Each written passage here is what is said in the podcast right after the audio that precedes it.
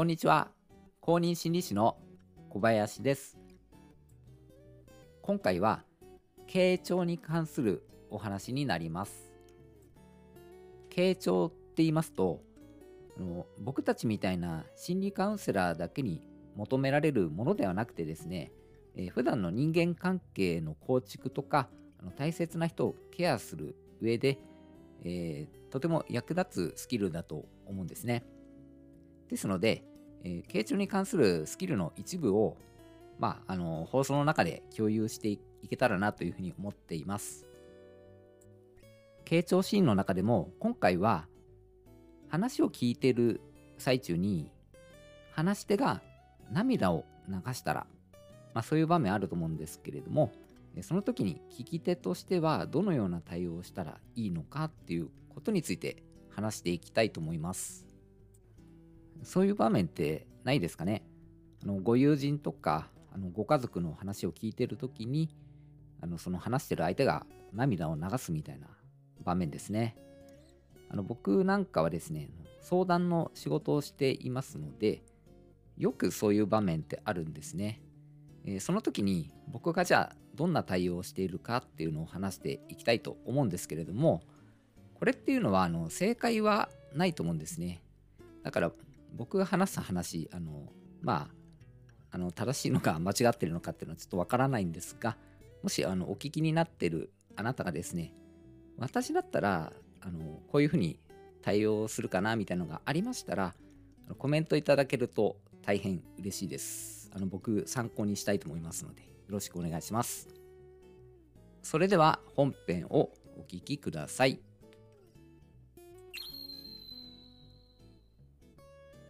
僕はですね現在引きこもりの相談業務をしてるんですけれどもその中で引きこもりのご本人やご家族とお話をする機会があるんですね。まあ、機会があるというかそれが仕事なんですけれどもそうしますと相談の最中に相談者が涙を流すことがよくあるんですね、えー、涙を流されるのは比較的女性の方が多いんですがあの男性の方も時々いらっしゃるんですね相談の序盤から涙を流される場合もあります相談が始まって間もなく涙を流されるってこともよくあるんですね。えー、あとはあの相談の中盤に差し掛かったあたりで、えー、話が結構深まってきたところで涙を流されるって場合もよくあります。涙の意味をどう解釈するのかいつも悩むんですよね。あのこうどうして泣いてるんですかってなかなか聞けないじゃないですか。なので、えー、大体こうなんですかね、想像するしかないんですけれども、今のところ、こんな風に涙の意味をまあ捉えています。相談の序盤の涙はですね、と初めてお会いして話すっていう場合もあるので、緊張であったり、話すこと自体が辛いっていうことももちろんあるとは思うんですけれども、えー、その他にですねあのずっと人に相談できなかったという思いが押し寄せてくるんじゃないかなと思うんですね。ずっと相談する相手や機会がなく一人で悩んできたところあの目の前に話を聞いてくれる相手がいると、えー、そこでまるで波のように思いが押し寄せてくるんじゃないかなと思うんですね。まああのそれだけ孤独だったんだなと思うんです。相談の中盤で涙するっていうのは目の前の聞き手に安心できるようになってある程度心を開いてきたところで、えー、話が深まってあのその方の一番心に触れる部分が語られるために、まあ、そこで感情が動くから涙されるのかなと思いますこのようにですね傾聴において話し手が涙するときにえー、じゃあ聞き手はどう対処すればいいのかっていうところを話していきたいと思います。と個人的にしていることなんですけれども同情も励ましもせず真剣に聞き続けるということです。同情っていうのは例えば辛かったんですねとか泣いても全然いいですよっていう感じであの涙にフォーカスしたりとかさらに掘り下げて辛い思いをどんどん聞いていくみたいな感じなんですけれどもあのそういうことはあまり過剰に行わないようにしています。励ましっていうのは例えば「大丈夫ですよ」とか「そんなに悩まなくても平気ですよ」みたいな感じで声をかけるパターンですね、えー、こうしてしまうとあの話し手の気持ちに寄り添えなくなってしまう可能性があるんですよね。同情も励ましもあまりしないようにしてますね。えー、というのはあの話し手の方はあの自分が涙を流していることに対して申し訳なさそうにすることがあるんですね。あのすいませんみたいな感じで。えー、ですのでなるべく気を使われる使われているっていうふうに思わせないように、えー、できるだけ自然に受け入れる態度でいます。それでいて真剣に聞き続けるということですね。僕、個人的にこういう接し方をしていますが、あの、これ正解はないので、もしお聞きになってるあなたなら、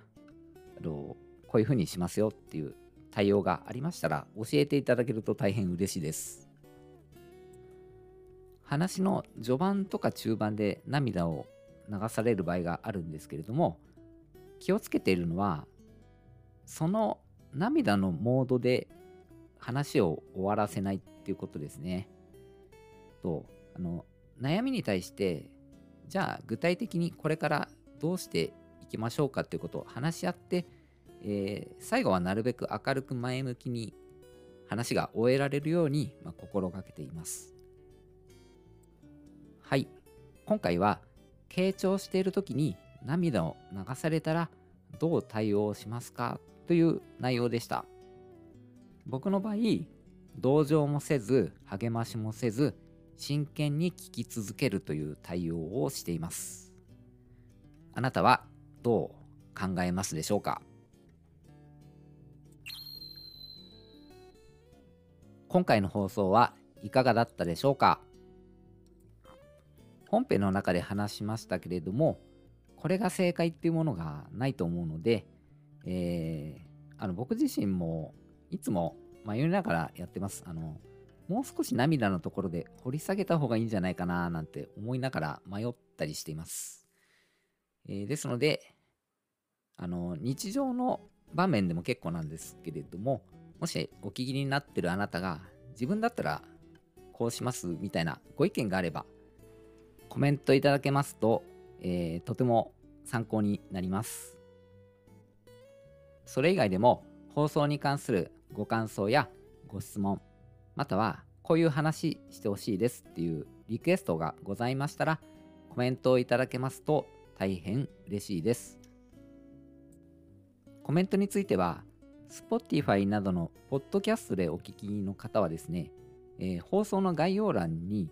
お問い合わせフォームをつけてますので、えー、そこにコメント書いていただけますと確実に僕が読んであのメールで返信する形が取れます。えー、それと、スタンド FM でお聞きの方はですね、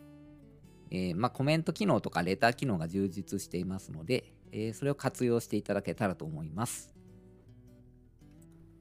このチャンネルでは心理学や僕の臨床経験から得たことを日常生活で役立つようにお届けしています。公認心理師の小林でした。最後までお聴きくださり、本当にありがとうございました。